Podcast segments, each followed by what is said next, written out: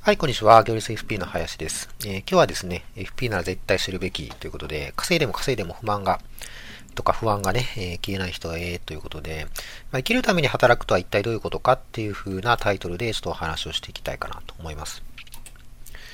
えー、まず最初にですね、ちょこちらの言葉から始めたいんですけれども、え働くことも生きることなのですから、何のために働くのかっていう問いへの答えは、まあ、何のために生きるのかという問いへの答えと同じでなければなりませんと。で、これは、あの、まあ、出典はですね、えっ、と、褒めるのをやめよう、えー、リーダーシップの誤解という、まあ、岸見一郎先生の有名な、えー、本なんですけども、こちらの中に書かれている、一つのテーマですね。何のために働くのかっていうのは、あの、これは、まあ、従来からですね、あの、たくさんの方がが問いを発しているわけですけれども、まあ、これよく、例えばお金を稼ぐためとかね、えー、まあ、仕方なく働いてるんだみたいな、いうふうなニュアンスで、えー、まあ、その前段階の問いとして何のために働くのかっていうふうによく使われるんですけれども。でも、えー、それはですね、まあ、哲学のとか心理学の専門で、えー、おられる、まあ、岸本先生の言葉を借りると、まあ、何のために生きるのかっていう問いへの答えと同じでしょうと。働くっていうのも結局生きているわけですから、まあ、生きながらね、働いてるわけですよ。その、す、え、べ、ての時間が、まあ、寝る時間も含めてすべての時間が生きているということですよね。えー、人は生まれてから死ぬまでずっと生きてるわけです。で、働くっていうのも当然、えー、自分自身の時間を使って、えー、働いてるわけですから、それも生きているわけですよね。で、その生きている状態なのに、単にその働くっていう、えー、活動をしているから、あ生きてはないでしょっていうのはおかしいってことですよね。当たり前じゃ当たり前ですよね、これね。あの、言われてみれば確かにそうですけれども、じゃあ、その何のために生きるのかっていうふうな、その、いわゆるそれを包括している問いですよね。生きるっていうのは何のためえ何を求めて生きているのですかっていうふうな、まあ、これは本当に、え哲学の、まあ、出発点とも言える、え問いなんですけれども、ここにやっぱり集約されていくというふうに、え言っているわけです。で、これを見たとき僕はちょっと衝撃を受けまして、あ、そうかと。うん。やっぱりこの、えー、テーマ、何のために生きるのかっていうテーマから逃げられないんだなっていうふうなところを、まあ、改めてですね、まあ、教えられたというか、あの、思いをしたわけですね。まあ、こういうふうに、えっ、と、非常に短い文章ですけれども、あの、深い問いを、その、端的に、えー、表して、えー、もらえるっていうところは、やっぱりさすがだなと思いますね。僕にはできないかなと思いますけれども、まあ、この、うーん、文章ですね、これを、えー、今日は持って帰っていただくだけでもすごくいいのかなと思います。で、じゃあこれをですね、ちょっと深掘りしていきたいかなと思うんですけど、じゃあ働く意味って何ですかということですよね。えー、まあこれを働くっていうのは、まあ生きるっていうことを、だとすれば、その生きるイコール幸せなんですね。幸せでなければならない。あるいは幸せを目指す。今、今、今が幸せでない、それを感じていないということであれば、それを目指していくということですね。で、この誰もが幸せになりたいっていうのは、この人が生まれつき持っている本性ということで、あの、これは皆、え、変わらないだろうというふうな、あ過程があります。えー、まあちょっと深く話をする長くなるので、ことではやめますけれども、もっと言うと、まあこの幸せっていうのは、あの、今この瞬間が幸せでなければならないし、今この瞬間が幸せであればそれでいいというふうな考えもあって、えー、この目指すことっていうのは実は、だからカッコつけで書いてるので、あの、目指してるだけじゃ本当はダメなんですね。今この瞬間が幸せでないといけないと。例えば、えー、仕事をしてるじゃないですか。これは将来の幸せのために仕事をしているんだっていうことではダメだっていうことなんですよ。今この働いている、あなたがやっているこの仕事自体が幸せでないといけないというふうなところまで、えー、突っ込んでますので、あのまあ、逃げられないってことですね。うん仕事だから、まあ、きつくてもしゃあねえや、幸せ感がなくてもしゃあねえやっていうふうに、えー、思考停止することは哲学としては許さないと。うん、まあ、非常に厳しいですよね。我々としては、もう仕事だからしゃあねえと、まあ、思いたい気持ちはあるんですけれども、そうではないというようなところですね。で、これは、やっぱりその、他人の幸せを手伝う立場である FP さんは必ず知っておかないといけないことだと僕は思います。そこを逃げていては、あクライアントの幸せを手伝うこともあやふやになっていくということですよね。はい。だからここはですね、しっかり押さえておいてほしいかなと思います。はい。えー、まあ、半ば話をしてしまいましたけれども、まあ、仕事イコール幸せでなければいけないというふうなところで、で仕事イコール、まあ、あの、収入を得る、まあ、糧を得るための、まあ、手段というふうに捉えている方結構多いと思うんですけれども、まあ、僕も、もちろん一部そうだと思います。一部ね。だけど、じゃあ、その場合ね、収入イコール幸せかどうかっていう検証も必要かなと思いますので、え、そうですよね。仕事が収入を得る手段。仕事イコール収入ということであれば、あえ、仕事が幸せでなければならないっていうふうに言われちゃってるので、え、収入が幸せかどうか。これ三段論法ですね。え、かどうかっていうのは検証は必ず必要ということですね。これちょっと後でお話を見ていきたいと思います。あとまあ、これからですね、ちょっと見ていきます。で、えっ、と、収入イコール幸せなのかっていう話ですね。えー、これなんですけれども、まあ、これもよくご存知かなと思うんですけども、世帯年収が300から500万くらいから満足度の上昇が減りますよと、いうことですね。これあの、有名な研究があるんですけど、まあ、これちょっとあの、リンク貼っときますんで、詳細ペ欄にもリンク貼っときますので、これご覧いただいたらわかるかなと思いますけれども、満足度ってまあ書いてますけれども、まあ、ある意味幸せというふうに考えてもらったらいいかなと思うんですけども、この幸せ度っていうのは、あの、まあ、当然収入がね、少なすぎると、さすがにその、幸福感というのは失われていきますので、ある程度のやっぱ収入は必要だっていうのはあります。だけど、えー、世帯年収が300、500万到達して、えー、来ると、上昇が鈍ってきて、だんだんだんだん下ちってくるんですね。だこれ以上の年収を目指したところで、なかなかその幸福度が上がらんというふうな形になっていきます。なのでですね、まあ、よく、まあ、僕のところにもごご相談いっぱい来るんですが、その年収をもっと伸ばしたいとかね、1000万、2000万行きたいというふうな、とか、あの、保険やられてる方は MDRT 取りたいとか、いうふうにおっしゃるんですけれども、えー、そこを目指すっていうのは、実は間違ってて、えー、より高い幸せ、より幸福度の高いところっていうのを目指すべきです。あの、仕事をしていくにあたってね。えー、今、こ、この、ここまでの話で、えっ、ー、と、非常にロジカルに話をしてますんで、えー、もうロロジックなんですよね。あの、より高い幸せを目指して仕事をしましょうっていうのが、えー、論理的に、えー、導き出されていると状態だというふうに考えてください。で、えー、じゃあ、そのより高い幸せって何かなっていうふうなことなんですけども、ちょっとまあ、あの、詳しい話は置いといて、えっ、ー、と、結論から言うと、まあ、えー、貢献感ですね。え、何かしらのその、コミュニティに対して、え、人は貢献することによってその幸せ感が得られるというふうなことを言ってるわけですね。まあ、これアドラー、アドラー心理学のアドラ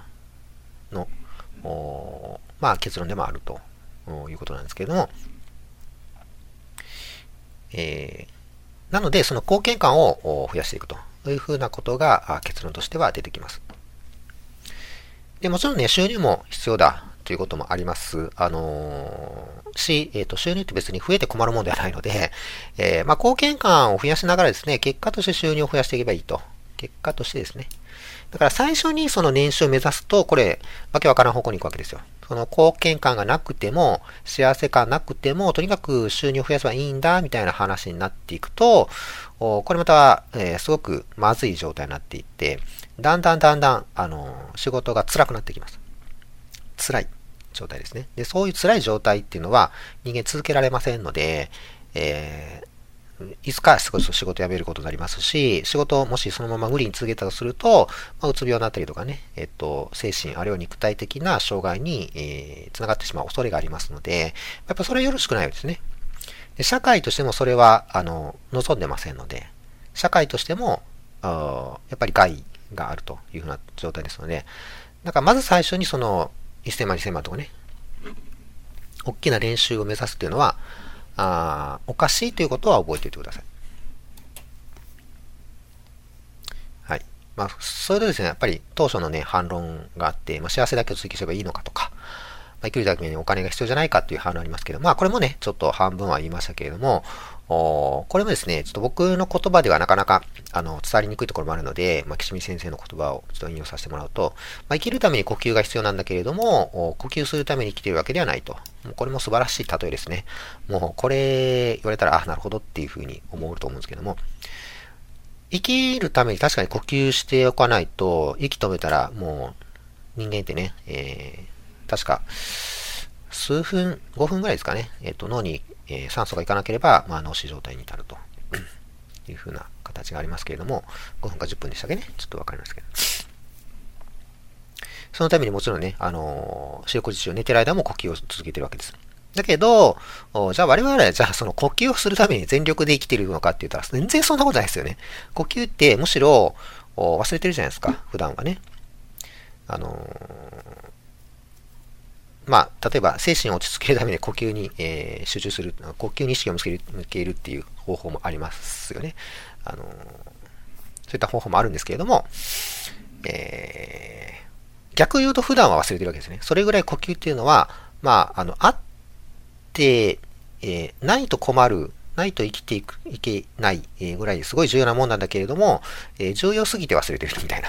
ところですよね。これは、その、えっ、ー、と、お金も同じような感じで、金ないともちろん生きていけないですよね。この資本主義社会。もう、ほぼほぼお金ないと生きていけないというような社会になってますけれども、うん、だけど、じゃあそのお金を得るために、え仕事をしている、あるいは生きているのかって言ったら、そうではないってことですね。それはもうお金を得るっていうのは、まあ、呼吸をするがかのごとく当たり前のように得て、えー、た上で、えー、それ以外のものを追求するっていうのが、あ生きるってことですよ、と。ということですね。なので、あの、お金が必要だから働いてるっていう人は、じゃあ何から幸せを得てるんですかということですよ。これは、まあ、呼吸の例えで言うと、私は呼吸をするために生きているんですよっていうふうに言ってるようなもんですよね。じゃああなた呼吸嫌なこと何してるんですかって話です。あの、いや、いいですよ。それは。例えばなんか哲学とかね、あの、宗教とかで、呼吸法を得得するんだみたいな、そう目標があってやるんだったら別にいいとは思うんですけども、ほぼほぼ99.9%以上の人はそうではないと思いますので、じゃあ、やっぱりそれ以外のこと何なんだなっていうことを考えないといけないわけですね。はい。例えば、ですよ。あのー、仮に、えー、仕事をしなくても、まあ、ベーシックインカムなり、あるいは、えっ、ー、と、相続ですごい財産をいただいたっていうような状況で、もうお金はいいよと、いうような状況になった時に、もう仕事しないっていうふうになるとして、じゃあ、それで、えもう幸福なんですかというふうな、あの、さらに追加の質問もあると思うんですよね。仕事を辞める、あるいは減らしていけば幸福度が増すんですかと。増し増しになるんですかと。いうふうなことを問われたときに、それもないっていうことでは、あの、じゃあ、ちょっと生き方の改善がやっぱり必要なんじゃないかなというふうなところですよね。仕事もそうですし、仕事以外のことも含めて、えー、そこはやっぱ改善をしていかなきゃいけないというふうなところですよね。あの、こういったところをですね、やっぱり意識しっかりできていないと、その FP としてのアドバイスもすごくなんかおかしな感じになっていくと思うんですよね。えー、例えばライフプラン見て、えー、お金さえ足りてればそれでいいんだみたいな、ああいうふうな、まあ、変な方向のアドバイスになってしまうというふうなところもあると思うんですよね。うん、もっと言うと、例えば、あの、まあ、転職とかね、えっ、ー、と、これからは、その、まあ、世の中の変化が大きくなって、まあコロナもありますし、変化も大きくなっていって、例えば転職するとか、あるいはリストされちゃって、えー、どうしようかなみたいな方も増えてくると思うんですよね。じゃそういう時に、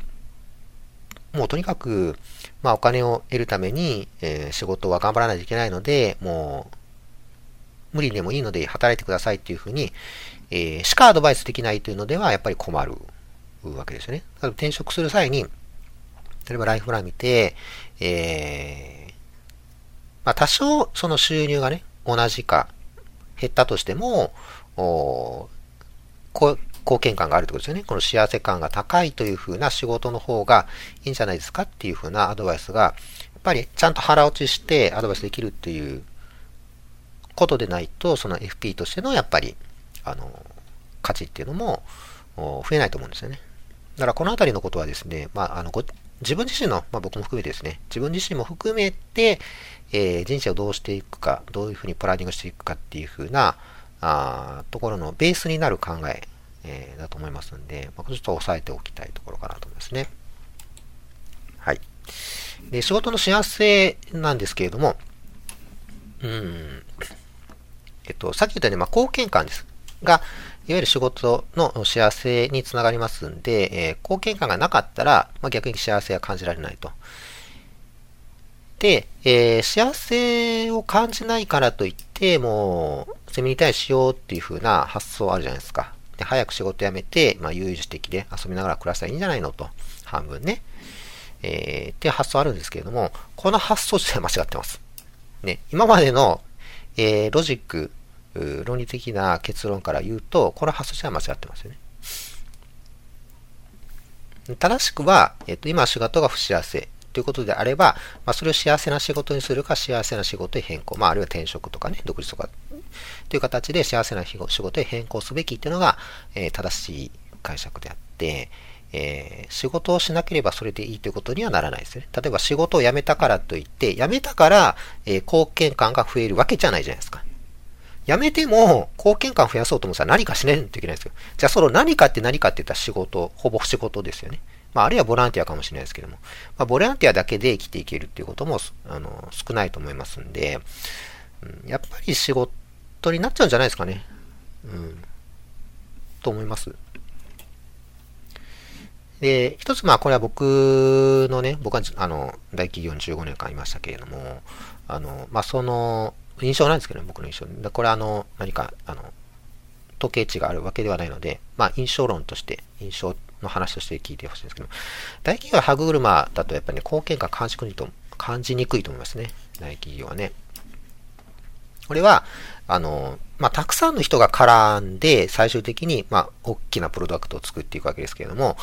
最終ゴールが遠いんですよね、すごくね。なので、自分が、まあ、どこを担当してるかとわかるんですけれども、貢献感はすごく感じにくいんですよね。えー、なんか出来上がってきたプロダクトの、私はこれの、ここの、この部、一部分のこの中の、しかもこの、のえっ、ー、と、考え方を提供したんだよ、みたいな まあ確かに貢献はしてるんですけれども、まあちょっとダイレクトに貢献感感じにくいっていうのもあって、えー、ちょっと幸福感低いかもしれないなと。まあ、それ想定されるというふうに書きましたけれども。ただこれですね、あの、まあ、リーダーが、あの、しっかり、えー、あの、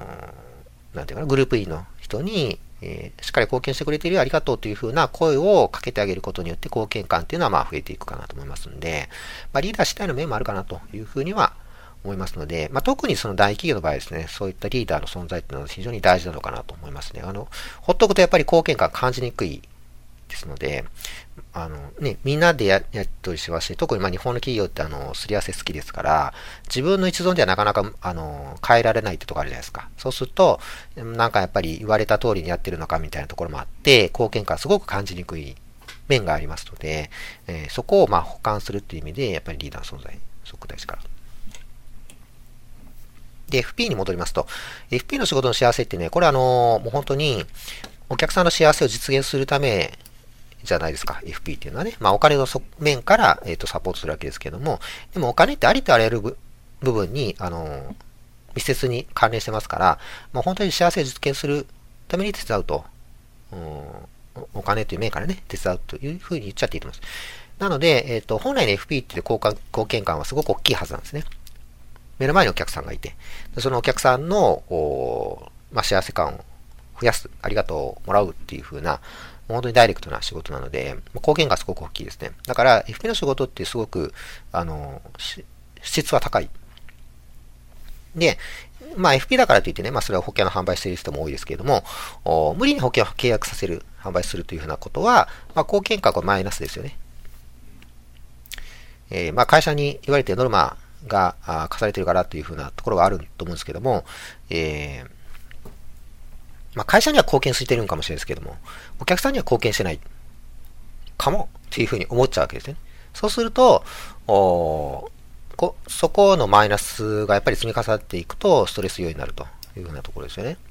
これやっぱり、あの精神的にも肉体的にも良くない影響が出てきますので、まあ、これよろしくないということですね。これは結局利益相反ということです。利益相反の間で悩むというようなところですね。あのー、矛盾してるってことです。会社には貢献したいと思うんですよ。で、えっ、と、売ったら会社から褒められるんで、そこは貢献感あるんですよね。だけど、お客さんに対しては貢献感マイナスなわけですよ。で、これどうしようのかな、みたいなとこですよね。うん。なので、あのー、まあ、ゴリゴリ売れる人は、ちょっとここの貢献感のマイナスがすごく鈍感で感じてないのか、あるいはもう無視しちゃってて、あの自分の心を闇、あの、なんていうの、壊しながらやってる状態かなと思いますんで、これやっぱり社会にとっても自分にとってもね、ご自身にとってもすごく害が大きいと思いますんで、あの、これはまあいずれやめるべきかなと思います。あの、企業も、自身もね、個人自身も社会的責任ってあるじゃないですか、最近ね。よく言われますけれども、とにかく金稼げばそれでいいっていう発想ではダメでしょっていうふうに社会がなってきているというようなところありますので、えー、やっぱりそれいずれやめるべきかなと思いますね。はい。ということで、えっ、と、今回の話でまとめていきますと、おまあ、仕事も人生の一部でしょと。まあ、一部っていうか、結構大きな部分ですよね。なので、仕事が幸せである必要がありますと。人生イコール幸せの追求なんだから、あ仕事が幸せで当然でしょうというようなことですね。なので、仕事が不幸だとすると、まずいわけです。人生の残る時間も不幸になってしまう。それはまずいので、やっぱり仕事を幸せにしていきましょうということですね。で、FP はお客さんの幸せを手伝おうというふうな仕事ですので、貢献感が高いです。で、仕事の幸せも大きいですと。で、長い目で見てですね、それでまあ、あの、生きていくためにお金も必要ですから、長い目で見てお客さんが増えて、売り上げが増えていけばそれでいいという発想でやっていくと、これはうまくいくかなと思いますね。で、えっ、ー、と、もう一つ付け加えると、まあ、セミリタイアの、概念というのは、これ時代遅れだと思います。仕事そのものを幸せにすればいいのであって、えー、仕事を幸せにできないという発想から出ているセミリタイア、リタイアっていうのは、あおかしな話ですね。論理的にちょっとおかしいと。うん。まあそういう手段は、ありえなくはないですけれども、ありえなくはないですけれども、でも結局じゃあリタイアした後に何するんですか？どういうふうな貢献をしていくんですか？どういうふうな幸せを目指すんですか？って言った時に、やっぱりそれを追求しようとすると仕事みたいになっていくんですね。じゃあそれリタイアじゃないじゃんって話なんですよ。で、ここで言ってるセミリタイア多分、セミリタイアじゃなくて、多分仕事を変えるってことだと思うんですよ。今の仕事は貢献感低いから、もっと貢献感の高い仕事にしましょうということだと思うんですね。はい。ということです。うん、まあ、だからリタイア自体は問題の根本を解決にならないということですね。の話をしました。はい。ということで、えー、最後ね、まとめますけれども、貢献感の高まる仕事をしていこうというふうなところで、FP はね、もともとそのポテンシャルが高いですので、ぜひね、それを活用して、えー、なんていうかな、本質的な仕事、本質的な幸せと追求する。そういう風にできれば FP としてはすごくかっこいいし、えー、面白い仕事になるのかなと思います。